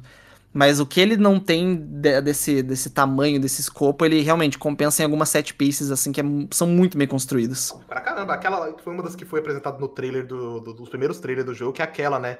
De, de, quando tem o lapso do tempo no meio de uma explosão, quando eles vão atrás daquela, daquela pesquisadora lá da Monarch, e ela tá, tá parada assim no meio da explosão e ele puxa ela, tipo, nossa. Nossa, é incrível. E tecnicamente também, é. essa engine nova da Remedy, a Northlight, é muito impressionante como você vê aqueles objetos flutuando no ar com o tempo parado e eles são físicos, você vê o personagem interagindo com eles, a iluminação também é toda dinâmica.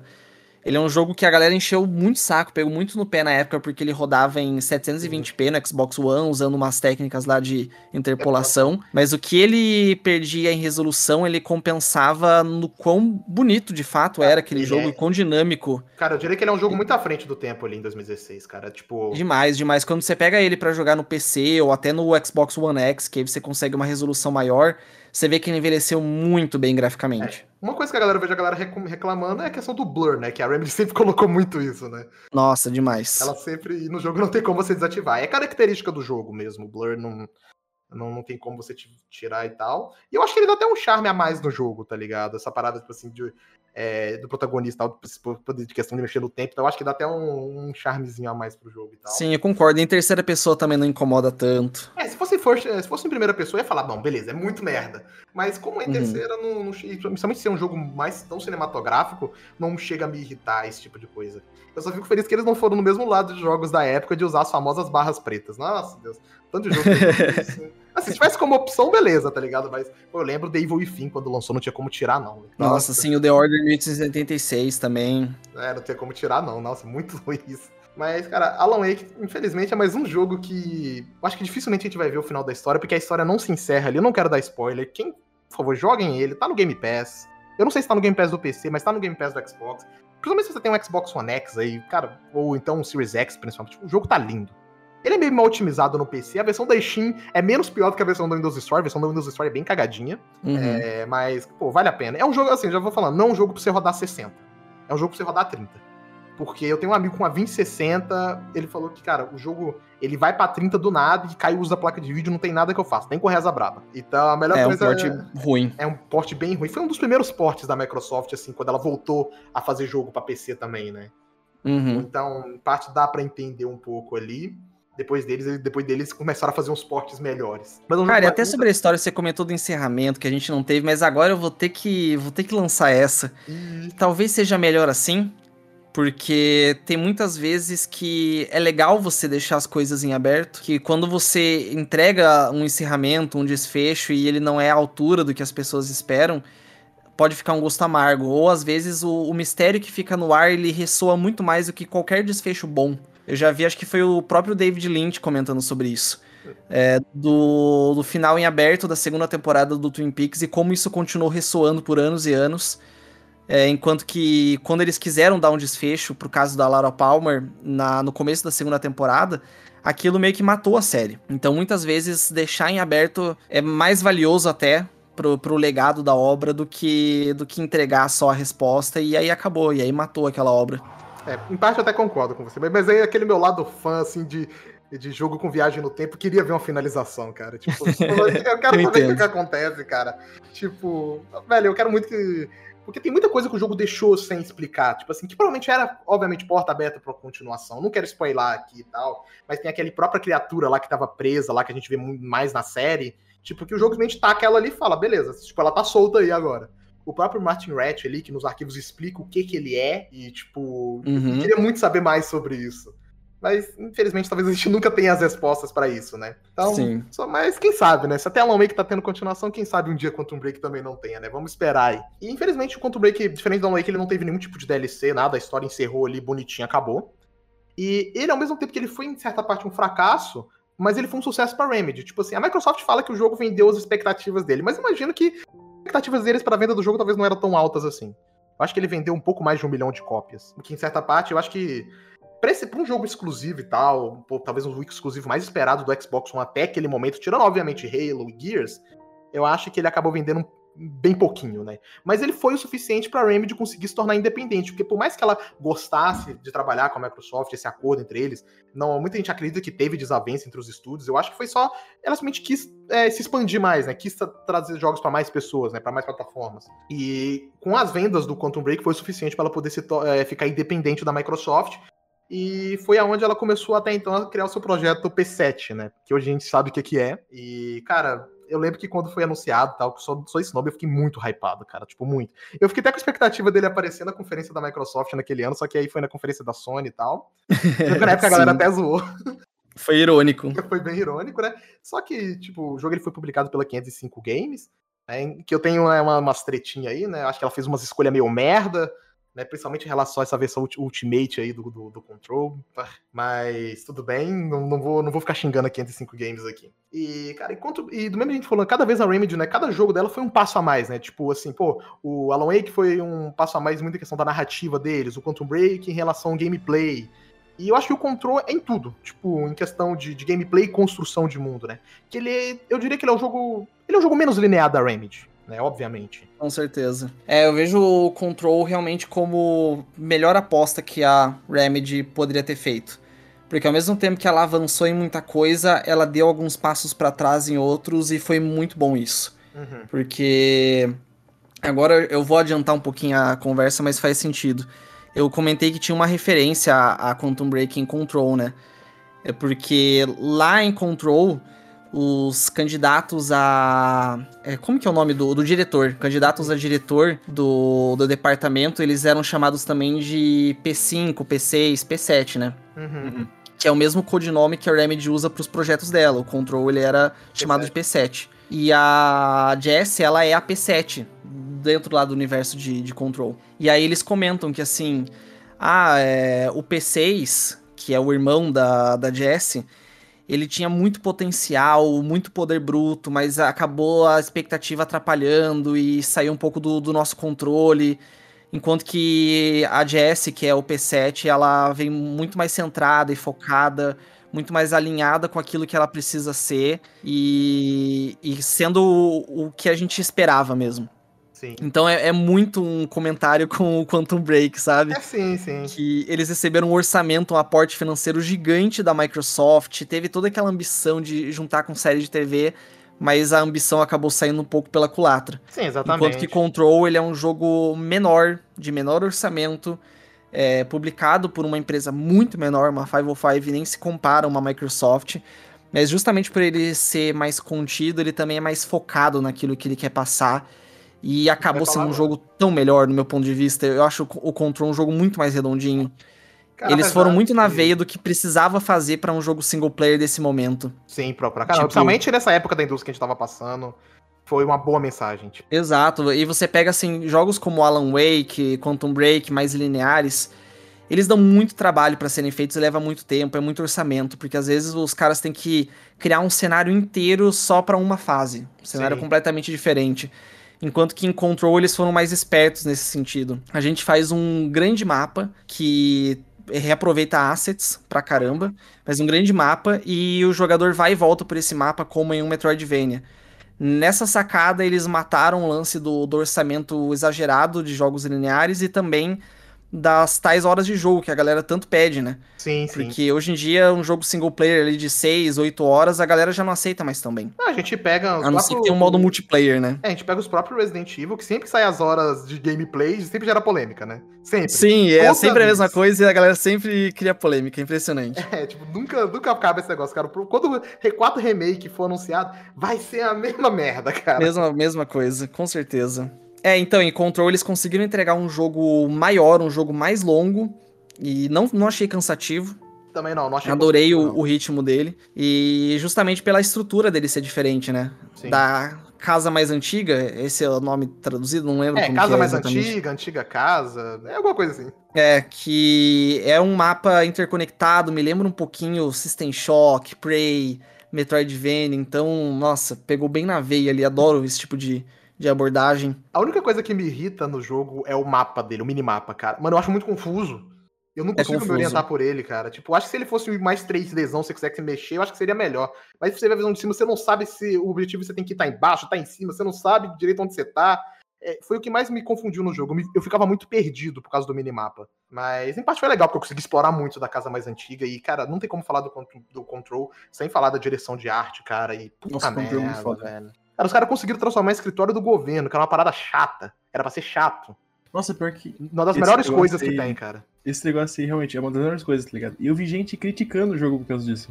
Eu vi gente dizendo assim, nossa, é muito sem graça, a ambientação é, é só escritório e tal, mas tipo, caralho, o jogo literalmente pega esse, esse setting mais monótono, né, digamos assim, e ele transforma numa bagunça, meio, sabe? Sim, sim. Quem subverte totalmente. Quem fala isso, eu aposto que não chegou a zerar. Deve ter jogado uma, duas horas e largou. Pior que Sim, é, cara. Que não é possível. Cara, o pior, tipo assim, mano, nas primeiras horas o jogo já te, tipo, já vira completamente a cabeça. Quando você vai para aquele mundo lá onde, é o, onde o conselho tá treinando a Jessie, onde ela pega a arma nossa, de serviço. Sim. Nossa, é incrível, cara. Quando você tem o primeiro. Quando você tem um contato lá com a primeira. A primeira criatura lá de onde você pega os poderes e tal, cara, que é, eu acho que é um carrossel, se eu não me engano. Acho que é um carrossel. Cara, é sensacional, cara. Puta merda. É, eu, eu gosto muito do jeito que eles usam muito o azul e o vermelho no control, cara. Tipo, o vermelho, principalmente. O vermelho. Principalmente o vermelho. Nossa, Sim. dá um contraste muito foda, cara. Aqueles momentos onde você tá andando com a Jess e aparece a silhueta do, do antigo diretor, cara. Tipo, Sim, nossa, Deus, cara, eu, tirei tanta, eu tirei tanta print, cara. Control o jogo do print, cara. Nossa, Deus. Não, e tipo, é louco porque fica aquele, aquela projeção ali, né? E fica refletindo nas paredes, tava muito bonito. Ah, e sim, como o, Cap, o Cap falou mais cedo, cara, o Control ele é um exemplo técnico, cara, tipo, em tudo. Uhum. Eu concordo que a versão dos consoles, somente de antiga geração, é meio bosta. Eu não cheguei a jogar, mas eu, eu vejo todo mundo jogando e reclamando que o jogo cai frame rate pra caralho. Eu vi amigo falando que você abre o mapa, é porra, demora pra cacete pra abrir o mapa do jogo. Então, em parte, eu entendo a galera que jogou no Play 4. Eu acho que o zoado não é nesse negócio do mapa. O negócio zoado é que, tipo, sempre que tu clicava ali pra, tipo, abrir o menu, tá ligado? O jogo travava. Sim, nossa, Deus. Nossa. Eu, como joguei no PC, eu não tive esses problemas, mas então, em parte, eu entendo a reclamação da galera que jogou nos consoles nesse sentido, né? Mas bem que, eu, sinceramente, eu não sei como é que eles conseguiriam otimizar com ele, porque o Control realmente é um jogo sem muita coisa, tá ligado? Ah, eu acho que foi problema de uhum. processador, cenário. cara, porque Control tem muita física, tipo, Sim, não tinha o que fazer. É, eu ia comentar isso, ele tem já uma ambição de next gen já. Se você olha a física do jogo, você olha aquelas salas cheias de mesas e você consegue destruir tudo, cara. Tudo. Individualmente, você atira na perninha da mesa, você vê ela desmontando, os objetos caindo, aquela destruição procedural. E a iluminação também do jogo é bem dinâmica. Muita partícula ao ponto de você também, É, sim, você, cara, você pega é, um projetor ali com o poder de telecinese e você vê a projeção passando pela parede, pelo chão, é tudo dinâmico. É Inclusive, é muito impressionante. A DLC uh, que envolve o Alan Wake, ela, ela até mexe com esse com negócio. Ela brinca muito projeção, com né? isso, né? É, com luz uhum. e tal. Ela brinca muito com esse negócio. Isso é bem legal, cara. Pro, ele é um dos jogos artisticamente mais bonitos que tem. Aquela é... parte do cinzeiro também, nossa. Não, esse nossa, é um da... Mano, o labirinto do, do cinzeiro lá. É um melhores das... set pieces que eu joguei na minha vida. Concordo, cara. O labirinto do cinzeiro é... Coloca ali, take control. Nossa, Deus. E a ah. forma como ela é dinâmica é muito bem encaixada também, né? Porque a música vai tocar diferente para cada pessoa que tá jogando. Se você leva uhum. mais tempo nas partes de exploração, ela continua mais tempo naquele instrumental calminho, e a hora que chega no combate, ele já puxa de volta o refrão. É muito bem feito. Você não percebe que é uma, uma trilha dinâmica ali que tá em loop, basicamente. Uhum. Cara, é muito foda, cara. E, de novo, cara, a trilha, a trilha sonora de, de Control é escolhida a dedo ali, cara. É muito foda, cara. Tanto que essa música aí, a Take Control, ela é da mesma banda do Alan Wake, a The Old é. Gods of Azure. Não é nem a banda Poets of the Fall que eu tô falando, da sim, vida sim. real.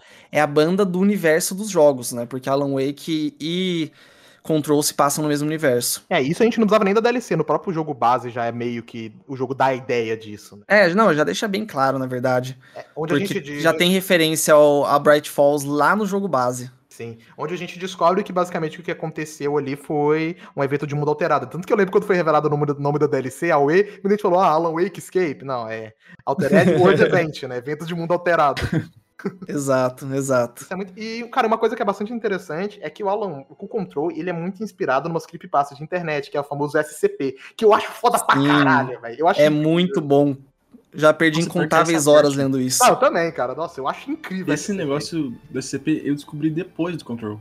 Tá ligado? Cara, eu já conhecia antes e tal. E, tipo, eu lembro quando saiu os rumores que o próximo jogo da Remedy seria inspirado em SCP, ia brincar muito com isso. Cara. Nossa, meu hype já tava alto por ser da Remedy, subiu Nossa, mais, cara. Falando em SCP e tal, que você estava dizendo que liam bastante, né?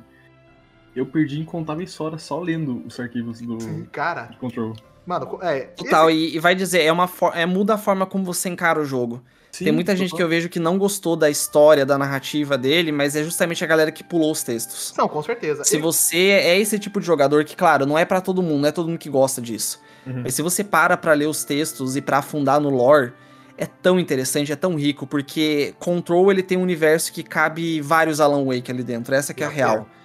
Cada evento de mundo alterado ali, cada objeto de poder pode render uma história à parte.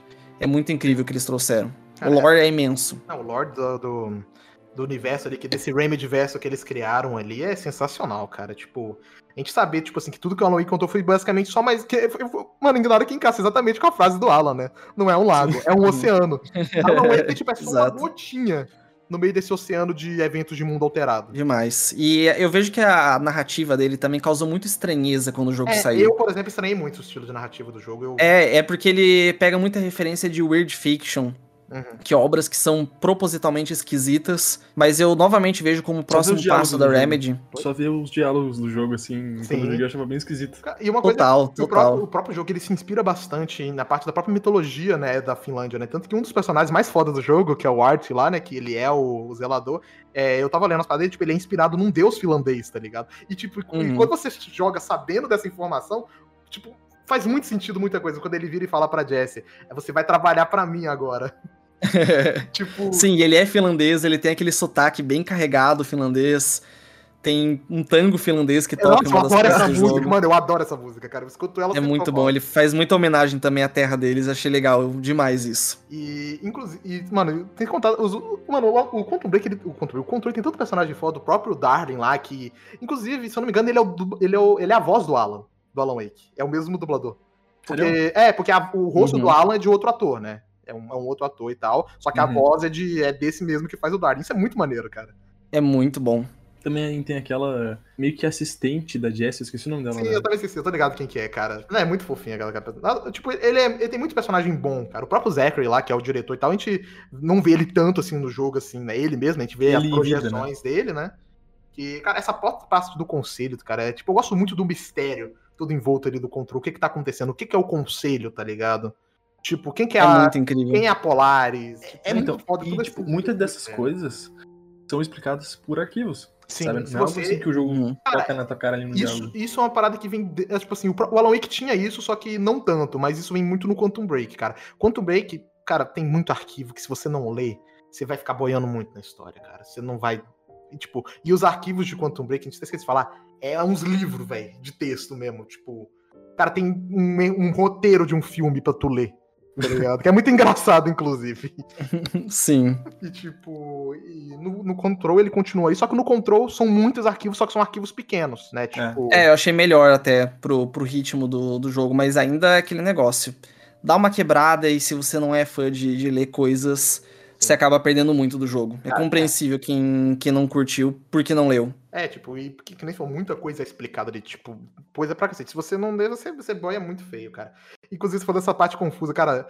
Tanto que quando eu terminei Control, tipo, depois daquela parte confusa no final lá, cara, nossa, não entendi nada. Uhum. Eu fiquei, tipo assim, eu tinha gostado do gameplay do jogo, mas eu fiquei, tipo assim, pô, mas será que eu gostei do jogo mesmo, tá ligado? Eu fiquei, tipo assim, eu fiquei pensando, pô, o jogo é legal, mas será que eu gostei assim mesmo? Será que ele supriu minhas expectativas? Cara, isso eu acho que é um sentimento bom, cara. Quando você pega uma obra que ela é tão única, tão diferente ao ponto de você precisar de um tempo para digerir foi tipo o que isso, foi aquilo. Cara. Tanto que Sim, no início, cara, quando o perguntou, ah, você gostou de Control? Eu falei, mano, não sei, cara.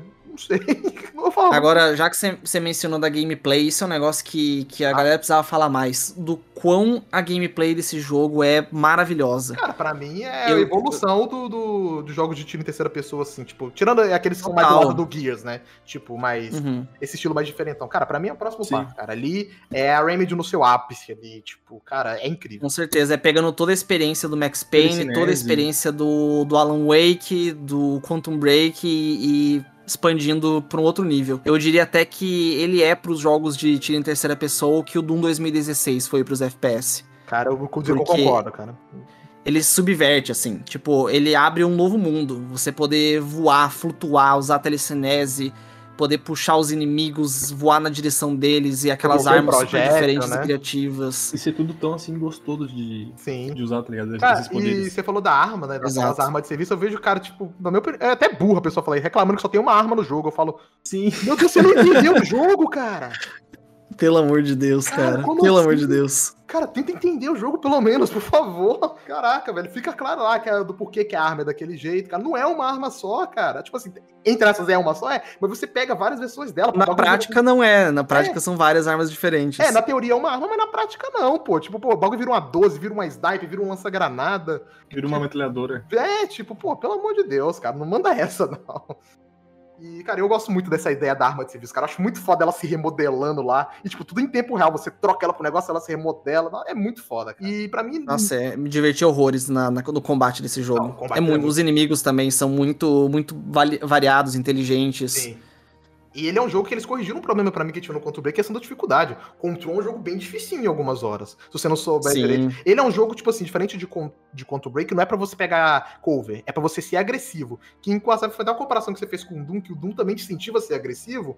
O, Exato. O control te incentiva a ser agressivo, porque os inimigos dropam vida. Se você ficar se escondendo muito, você vai morrer. Exato, eu traço esse paralelo justamente porque é aquele jogo que não é para você ficar parado, ele é um dedo no meio para vida regenerativa e, e, mecânica de cover, que ele penaliza se você quer ficar parado e pegar a cobertura. É para você estar tá toda hora se movimentando, você recupera a vida justamente matando, assim como é no Doom 2016, matando e se aproximando e deixa o jogo muito mais dinâmico, muito mais interessante. Tanto que ele nem tem um botão de cover, né? ele tem um botão que a se abaixa um pouco, mas nem é um botão de cover propriamente dito. E, e cara, tipo assim, na hora, depois que você libera. Assim, no início você até tenta, você até fica um pouco mais, né, pra trás, assim, tal, desviando muito, tal, se escondendo um pouco. Mas depois que você libera os poderes mais pra fim dela, de telecinese, de. Você começa a voar ali no jogo, cara, é outra dinâmica, velho. Tipo, o jogo. Cara, a Jess vira uma super heroína, cara. É, o jogo é muito Prey, cara. é o jogo Black é cara, que a gente queria. Tipo, é muito foda. E, tipo, mas agora partindo pras DLCs, que teve duas, né? Que a primeira foi a The Foundation, que é uma DLC é muito boa, mas, tipo assim, ela não teve um grande hype, né? Tipo assim, pra quem gostou do jogo, sim. Mas no geral, a galera, tipo assim, ah, beleza, uma DLC do Control, jogo bacana, jogo muito foda. Mas o que, que a galera tava de olho mesmo era na próxima. É, então, isso que é complicado, porque assim, eu tava aguardando a, as duas, porque eu gostei muito do jogo. Ah, eu também. E a, até a primeira, The Foundation, cara, ela trata justamente da fundação da, da casa mais antiga. Eu acho muito da hora, tipo, cara, No lore é muito interessante.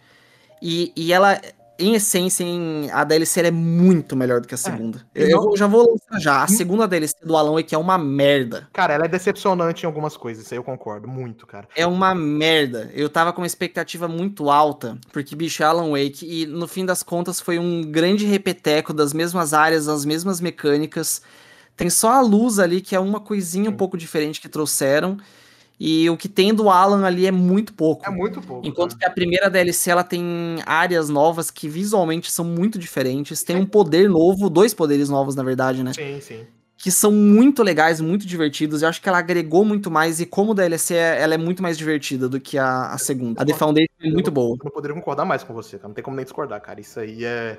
Como DLC, esquecendo o lado fã de Alan Wake Uhum. Como DLC é muito superior. Tipo, não, é, uma, é realmente uma DLC muito boa. Alan Wake, a AOE, ela fica muito é, naquela parada, tipo assim, caralho, coisa de Alan Wake, eu quero, eu quero, tipo. é, muito mais é... pelo lore, pelo fã, né? Tipo, o que salvou para mim aquela DLC foram os textinhos que eu li relacionados ao Alan Wake, mas principalmente o final. Exatamente, o final. Porque, sem spoiler, mas o, o final foi o que me deu a certeza. Tipo, quando eu vi aquele final, eu ok, Alan Wake 2 agora não é uma questão de se, é uma questão de quando. É, Vai com... acontecer, a Remedy tá com os direitos, ela quer continuar essa história, a gente só não sabe quando, mas, mas vai rolar. Então essa certeza alimentou meu coraçãozinho. Não, só que a DLC, depois de tanta expectativa, não não correspondeu, assim. Só ela que, não é uma, uma boa só, DLC. Só que eu acho que a gente foi até ingênuo de esperar muita coisa daquela DLC, né? Assim, a Remedy ajudou também, né? Não dá pra tirar a culpa dela. Não, é, é verdade, é verdade, mas se você compara com a primeira, sabe? Sim, tipo, sim. a primeira trouxe áreas completamente novas, ela trouxe poder novo. A segunda não fez nada disso. Ela só sabe? tem esse negócio segunda... de brincar com a luz ali, que é legal e tal, tipo, mas. Cara, Nossa, nada mais. novo, né, cara? Esses dias eu joguei um game de 2002 ou 2004 chamado Obscure. Muito bom, nossa, joguei. Muito bom, muito bom. Tem que jogar e dois ainda, tem uma mecânica igualzinha da luz ali, tipo, né? Nada novo. Não, é idêntica é... a mecânica. Sim, tipo, foi mais uma, uma referência ali, Alan Wake. Eu acho, tipo assim, eu acho que esse é o problema dessa DLC, ela fica muito presa à referência. A brincar uhum. ali com Alan Wake e tal, não se desenvolve muito, mas você falou, o finalzinho dela eu acho que compensa, tá ligado? Compensa, compensa, já valeu. Tá compensando. O boss final eu gostei, eu não vou dar spoiler do que que é, nem quem é e tal. Mas eu gostei muito, cara, dessa parada ali do boss final tal, e explicar tudo ali e tal. Explicar mais um pouco. A arena, a arena do boss também é legal, né? Isso foi Sim. bacana mesmo. Isso aí foi bacana. Eles explicarem, tipo assim, melhor. Porque a gente já tinha ideia de que o que aconteceu no Alan Wake foi um evento de mundo alterado, mas é que eles explicaram um pouco mais sobre isso, né? Só que a gente queria ver mais do Alan. Não teve muito, hum. né? Tipo... É, exato. Eles, inclusive, eles chamaram o mesmo ator, né? Inclusive, acho que é live action, né? Aquilo não era CG do jogo, né? Acho que era live action. É, live action. É o mesmo ator, que é um ator finlandês, inclusive. E que. Será que eles chamam ele pra série? Que eu até esqueci de comentar, né? Que foi anunciada uma série de Alan Wake. E... Hum, eu não tava lembrando disso. Então, tipo, será que eles chamam o mesmo ator? Acho que seria legal, né? Mas é bem capaz que eles chamem um ator diferente. Que eu saiba, até agora não teve nenhum grande serviço de streaming que pegou a série pra si, nem HBO, nem Amazon, nem Netflix. Pode ser que aconteça, né, mais pra frente, talvez com, dependendo do sucesso aí do remaster do Alan Wake, pode ser que algum grande serviço de streaming acabe pegando isso aí, né? Mas, cara, eu tô, tô curioso pra essa, pra essa série. Geralmente, eu sempre fico meio pé atrás com coisa baseada em jogo, geralmente é bem, no máximo, ok, tá ligado? Então, as expectativas estão uhum. baixas. Mas é, bem isso. De acontecer de sair já é alguma coisa, porque a maioria morre na praia, né? É, exatamente isso acaba nem saindo do papel. Então, é, se exemplo, sair, já é. Filme do Gears tá aí até hoje. Filme do Metal Gear tá andando a passos de formiga, né? Tipo... Filme de Bioshock foi prometido há muito tempo. Ah, esse daí. Acho que era Del Toro que tava querendo fazer o bagulho, cara. Tipo, porra, seria foda. Nossa, seria. O filme do Uncharted demorou um bilhão de anos para começar a andar de verdade. Né, tipo... Série de Halo agora que parece estar tá andando. Então, até então o Control foi o último jogo da Remedy lançado, né? Agora a gente tem os projetos futuros dela, que a Remedy está bastante ocupada, diria eu, né? É... Nossa, demais. É, Control, acho que ele fez eles crescerem muito também, né? Porque... Eu achei muito, muito interessante que rolou com Control, porque no lançamento tava ninguém falando dele. eu fiquei muito, triste até. Também, cara, fiquei muito triste, porque, eu, claro, assim, eu torço muito pela Remedy. É um estúdio que tem um DNA muito único e, e eu admiro que em Control fica muito nítida aquela veia autoral dele, sabe? Sim. Que ainda que seja um jogo de um estúdio grande, ele tem uma alma de jogo independente, assim. Tem, tem aquele lance muito autoral, muito DNA da Remedy, muito experimental também. Tenta trazer algo diferente. E aí, quando eu vi que ele não foi bem recebido termos de, de vendas, não tinha tanta gente comentando, eu fiquei um pouco triste.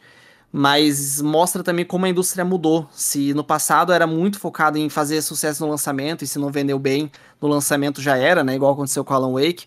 Hoje é muito comum esses casos de redenção, né? Sim. De um jogo que não vende bem, ou até de um jogo que ele era ruim no lançamento, mas com o passar do tempo ele vai reconquistando espaço, vai ganhando nome, ganhando força e acaba eventualmente se tornando um sucesso. Eu ia falar. foi muito isso. O que eu ia falar agora, tipo assim, que muita gente.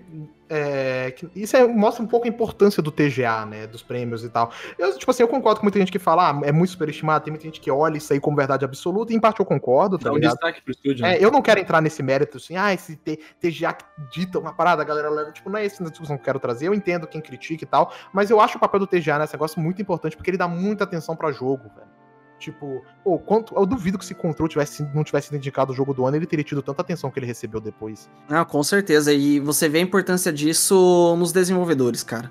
Às vezes a galera esquece que o jogo ele é feito por pessoas.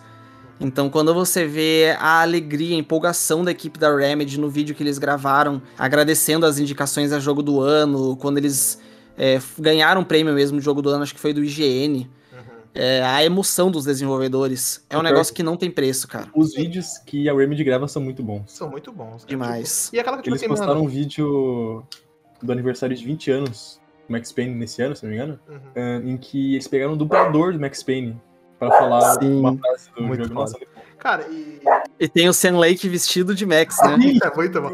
Inclusive, É falando né, dos comerciais de Quantum Break, eu não esqueci de comentar, tem ele, tem ele e o ator que fez o Alan, né? Os dois vestidos jogando Quantum Break. Eu lembro desse comercial, Aham. foi bem legal também. Mas então, continua fazendo os próximos projetos, como a gente falou, eles estão muito ocupados. Na mesma época que eles assinaram com a 505 Games para fazer o P7, né, o Control, eles também assinaram com a Billy Gate, eu acho que é o nome da empresa, que é a do Crossfire, ah, onde pra mim é a parada mais absurda, nunca imaginando um negócio desse. A Remedy fazendo Crossfire, no caso eles estão fazendo o modo história do Crossfire 2, Crossfire X, no caso, né. completamente aleatório, cara. Mas ainda assim, tô curioso, eu vou jogar. Eu também, cara. Tipo, mano, é, Crossfire é um jogo de PC free to play, tipo, que eu vi meus amigos jogando, nunca me interessei.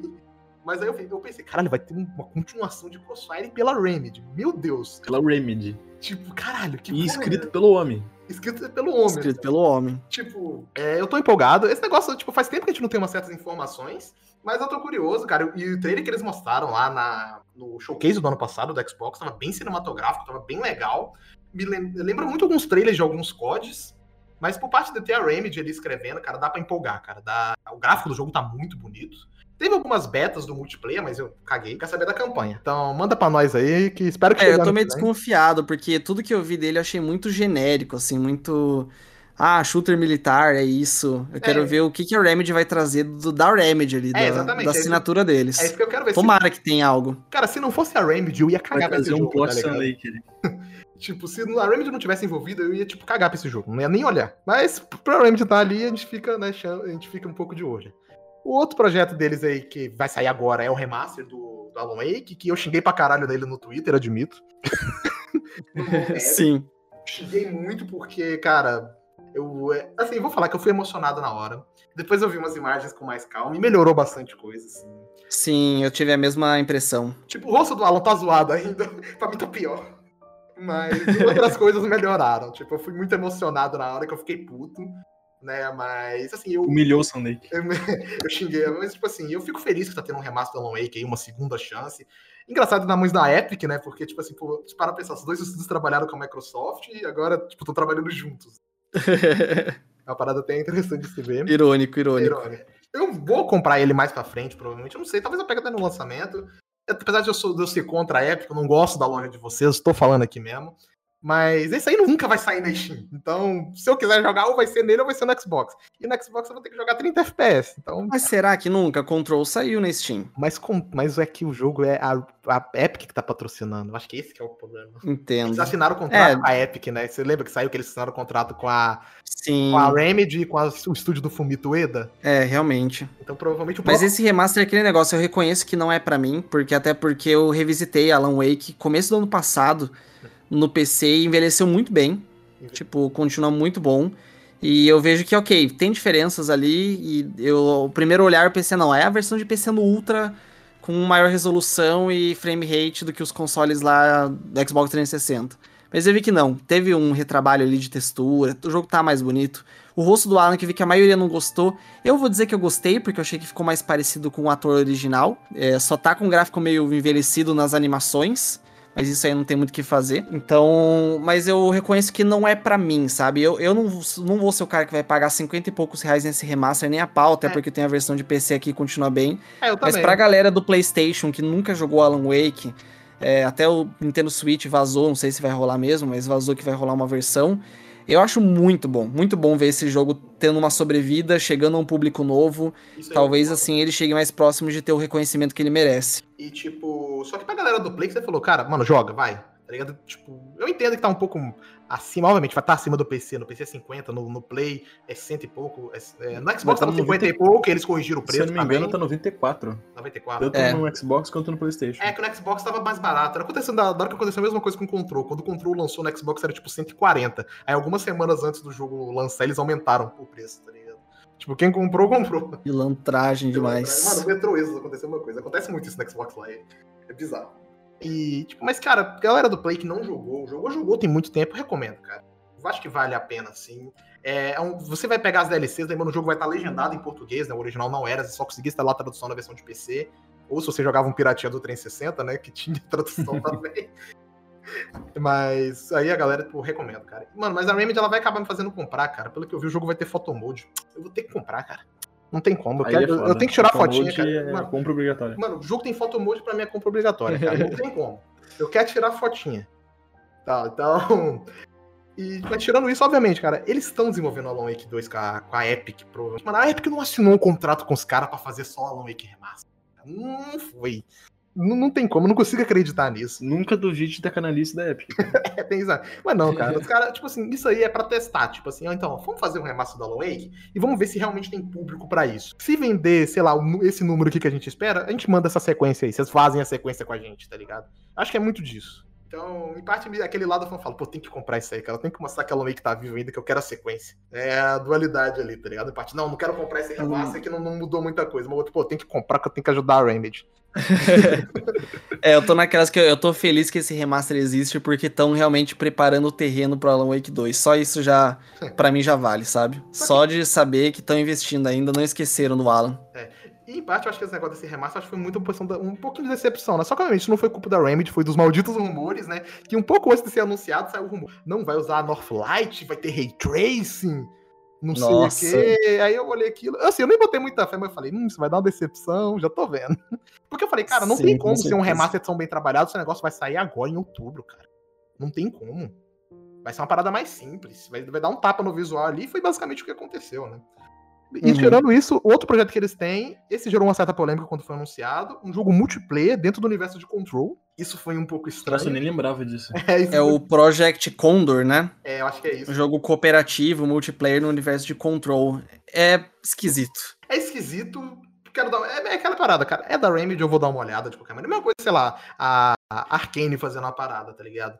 É, Se eu é da Remedy, eu pago também. É, exatamente. Eu sempre vou dar pelo menos uma olhada. Eu quero entender, tá? Me mostra um trailer, deixa eu ver o que que é, antes de eu julgar. Tá ligado? Então, tipo, eu tô curioso. Provavelmente. Não, com certeza. Deve rolar uma continuação, continuação mesmo de Control também. Né? Pro, tipo, provavelmente. Aquele universo permite isso, então. Provavelmente deve vir depois de Alan Wake 2, imagino eu. Ou talvez no próprio Alan Wake 2 já integrar isso, né? Vamos já viajando aqui para criar expectativa e se decepcionar. Mas imagina se no Alan Wake 2 eles trazem a Jessie, né? Trazem todo aquele, todo, todo, aquele universo que foi apresentado, expandido no Control. Nossa, sim. E eu acho que seria bem interessante. Seria, né? E eu acho, assim, eu acho que a Remedy falou que eles estavam, tipo assim, com 3, 4 projetos, uma parada assim, né? Tipo. Eu acho que tinha saído alguma sim. coisa assim. Então, eles estão trabalhando pra caramba. Tá trabalhando mais do que a. que a Obsidian, né? Os caras tá, tá, tá foda, tá, tá ali só na chicotada. Mais ali. que a Insomniac. Mais que a Insomniac e o Os caras tá só. Mano, esses três tudo estão só na chicotada ali. Sam Lake tá com o chicote atrás. Trabalha. Vamos fazer jogo. então, cara, eu fico muito feliz que o futuro da Remedy parece ser muito promissor. É um estúdio que eu fiquei com muito medo de deixar de existir, né? Quando. Quem sabe, né? Um tempo atrás. Ainda hoje em dia muito, mas eu acho que, tipo, diminuiu sei, um pouco. Que a indústria tava muito pesada naquele jogo. Não, multiplayer, cara. Que multiplayer, multiplayer. Quero multiplayer. E hoje em dia isso deu uma diminuída, a galera tá voltando a olhar muito para jogos single player, felizmente. É, em parte, pô, dou mérito pra Sony por ter continuado insistindo nisso. Apesar de que eu não gosto de alguns jogos ali, mas, pô, mérito deles de continuar investindo nisso mostrou pra galera que dá para continuar investindo nesse tipo de jogo sim. Então, tanto que a gente tem, por exemplo, Activision, cara, voltando a fazer jogo assim. EA voltando a fazer jogo assim, cara. Tipo, cara, se você falasse isso há uns dois, três anos atrás para mim, eu ia falar que isso nunca ia acontecer. Que a, que a EA ia voltar a fazer jogo single player. Sabe, focado em single player. Então, é, eu fico muito feliz por isso. Eu vejo muita gente, né, caixista no caso, né? Puto, porque não, Microsoft devia ter comprado e não sei o quê. É, a galera gosta disso, adora isso, né? Empate e fala, cara, talvez eu tentou comprar, talvez a Remedy não queria. E aí, tipo. Exato, às vezes a galera acha que é mercado, né, cara? Que você vai lá na prateleira, escolhe o produto e leva. Aquisição de empresa não é assim que funciona, bicho. Tipo... Tem, tem muito que ver o lado da empresa se, se faz sentido para eles. Às vezes até se a legislação do país permite esse tipo de é, coisa. É, tem muito disso. E a gente tem um histórico muito ruim aí de aquisição finlandesa pela Microsoft, que foi a Nokia. Pelo amor de Deus, cara, depois daquilo que fique o aprendizado qualquer empresa finlandesa, não se venda pra Microsoft.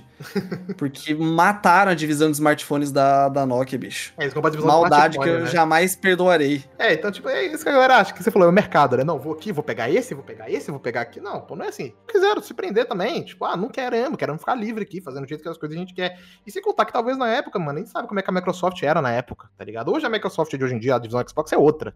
Na época lá Sim. que aconteceu aquilo, tipo, Mano, não, e hot take, hein? Como é que vai ser no futuro? Eu vejo a galera falando, não, tem que comprar esse estúdio, compra aquele, bota tudo no Game Pass. Bicho, vocês não acham perigoso, não? Uma empresa ter tanto poder, tanto estúdio concentrado, Total, porque hoje Sim, é lua de mel, né? Hoje não, é investir nos estúdios, crescer, lançar cara, no Game Pass. Mano, Mas e daqui a 10 anos, se, se voltar um Dom Metric Isso que eu ia lá, falar, cara, eu já levantei. Se mudar a visão, cara. E aí? Fudeu, cara. Acabou com esses estúdios aí. Foi o é que eu levantei galera... esse questionamento há um tempo no Twitter. Eu falei, pô, pô, galera, tipo, muito foda o Phil Spencer, é um cara maneiro, pô. Provavelmente hoje a maior personalidade da indústria, uma das maiores, né? Tá aí, pô, cara foda. Mas eu fico pensando, tá, mas e amanhã?